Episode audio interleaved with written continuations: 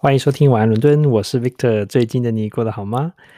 那么，二零一九、二零二零、二零二一，我想可能是很多人不是那么愉快的一个回忆哦，因为疫情的关系哦。不过呢，在呃这个这几年呢，刚好呢，诶，有庆祝了这个香奈儿五号香水一百周年哦推出的纪念啊，所以我们今天要来分享的故事呢，就是我看到的非常有趣的香奈儿五号香水。那不知道你有没有闻过香奈儿五号香水哦？它其实已经一百年了，但是呢，一直都是业界的一个非常指标性、标杆性的一款香水哦，历久不衰。根据统计，在二零一九年的时候，美国每一分钟都会卖出与它有相关的产品，不管是香水啊，或是跟它有关的呃这个沐浴香。这沐浴的产品啊，或是它的一些其他的相关周边商品哦，每一分钟就卖出一个，可能是线上或实体。所以在这一百多年中，能够历久不衰，尤其在现在这么快速网红爆红一下就退潮的一些这种风潮之中，有这种商品可以卖一百年，的确是不容易哦。那么今天就来看看为什么它可以红一百年呢？那它下一百年有没有可能继续红下去呢？我们一起来想想看哦。那么呃。就有人去整理说，它这么有名或是有趣，然后还有这么经典呢，可能有三个原因哦。第一个是跟它名字有关，因为呢它就取叫做哎这个香奈儿五号香水。那其实呢，在它刚推出来的时候，在一九二一年的时候呢。当时呢，大部分的香水名字都非常的长，而且呢很绚丽、很华丽哦，都是像那种就想像那种法国菜单上的很长的那种名字一样，都是很绚丽的。他呢却背道而驰，完全不顾众人的眼光，就推出一个简单的就是香奈儿五号香水。那么 Coco Chanel 他那时候为什么这样做？其实很多人就猜测哦，就是说其实还是那时候是还有很多选择，说哎，你可以选择这个，可以选择这个，可以选择这个。那他们有不同的命名。不过呢，五号呢这个香水很快就。得到他的认可，除了香味很棒之外，还有它的名字。因为呢，五号对于 Coco Chanel 来说呢，是一个很幸运的数字哦。他呢，比如说每年呢、在这个定妆的时候，都喜欢在五月五号，这么多五哦啊，这个时候定妆，对他来说这么幸运的数字，所以呢，这一款香水被他选中作为那当时的主打呢，也不令人意外这样子。所以第一个是它的名字很特别，别那么华丽，它很简单，很好记。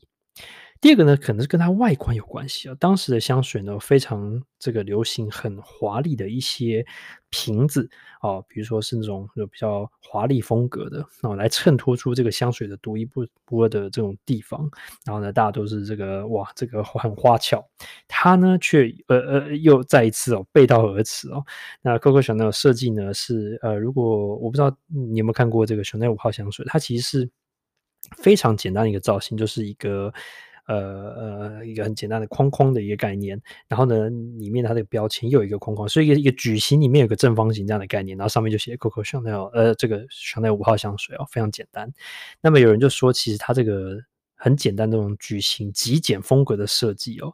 呃，可能是模仿这个法国的这个旺多姆广场的这种感觉，哈、哦，他可能得到那边的灵感，哈、因为你如果你搜寻一下旺多姆广场，你就可以看到这个这广场就是这种矩形的概念。那他除了得到这样的灵感之外，因为跟那广场可能很漂亮之外呢，另外就是极简风格。那其实极简风格让我想到，比如说现在苹果啊，或是很多的呃设计的理念都是玩减法。越简单的反而是越好，越经越经典哦。那再一次呢，就是突破众人的眼光，就推出名字又简单，但是呢外观却又非常简单的一个一个瓶子。所以呢，你一看，诶，就很难忘记它，因为它就是一个很简单的一个方形。那用很简单的风格去衬托出它的这个那独一无二之处。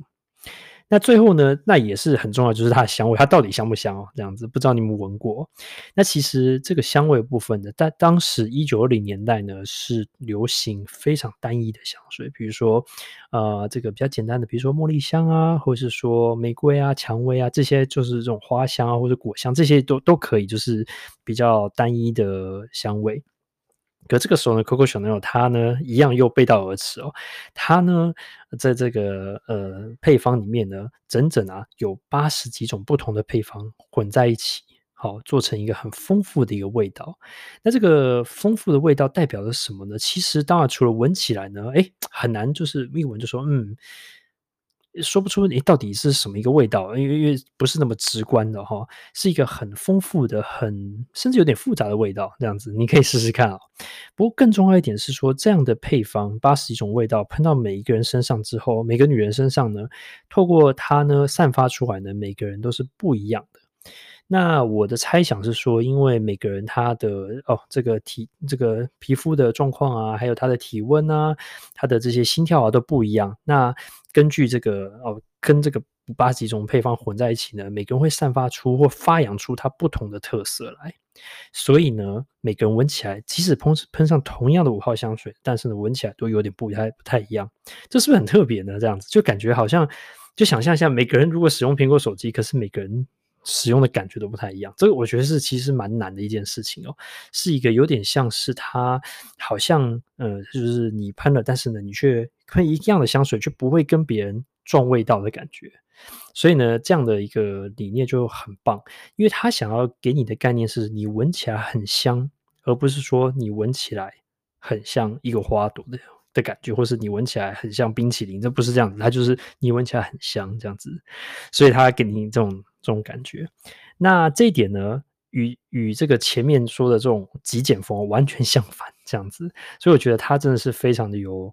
划时代的这种感觉哦，就是好像一个艺术品一样，好像走在众人的前端，他好像看到了以后可能人们会想要怎么样的一种感觉，然后或是呢，给当时的人们，甚至现在的人们呢，不同的选择，让你可以说，哎，我可以喷这个香水，然后可以展现出自我的一个价值，而不会呢，只是说啊，我就拿了一个名牌这样的感觉，这么样经典很不。退流行的这种概念，我觉得这是非常的有远见哦。那也给当时还有现在的我们一种不同的选择。那不知道呢，有没有机会你呢试试看哦？其实我自己一些身边的朋友甚至长辈，他们其实都有五号香水的这样的概念，闻起来我觉得是比较成熟一点的感觉，但是呢也不会觉得说就很不能接受，因为其实它就我所说，就是每个人喷起来感觉都不太一样哦。那如果说你比较年轻，可能觉得诶它比较成熟的话，其实小奈也有其他的号码的香水，十四啊等等等，它的你可以试试看，然后它有推出其他比较。就是比较嗯流行一点的味道的感觉，好，那你就可以试试看。但五号呢，就是比较不会退流行，感觉好像是不会错的一个选择。就像你选择一个衣服，然后你可能是穿一个经典的风衣或是围巾，那么你可能不再走在时代最尖端，可是呢，大概不会有什么太大的错误。大家会觉得，嗯，你是一个懂得经典和这个有品味的人，这样子。哇，听完之后有没有很想去百货公司试闻一下？如果你手边没有一个呃五号香水的话，那这边我做小小一个补充，就是说为什么我会注意到五号香水？除了它的味道很特别之外呢，还有就是它其实在一个排行榜前面一直非常的前面哦。就是呢，在全世界最贵的液体里面呢，它呢 排名非常的前面哦。那很贵的液体，比如说嗯，比如说像。有机会我们可以专门来做介绍，比如说水银啊，水银很贵，因为它是液体，但是呢，它呃大部分呢，你可能买水银，然后可能买一点点哦，不会很贵。可是如果你买，你想想看，如果你买一加仑一买一公升的水银，可能会很贵。另外一个很经典，常常被人家说的就是人的血液啊，哦，就捐血，血液是很贵的。还有比如说像这个嗯印印表机的墨水。哦，它的单位也很贵，这样子。那 Chanel 呢是全世界第五贵的液体哦，它呢每加仑哦是两万六千。两万六千，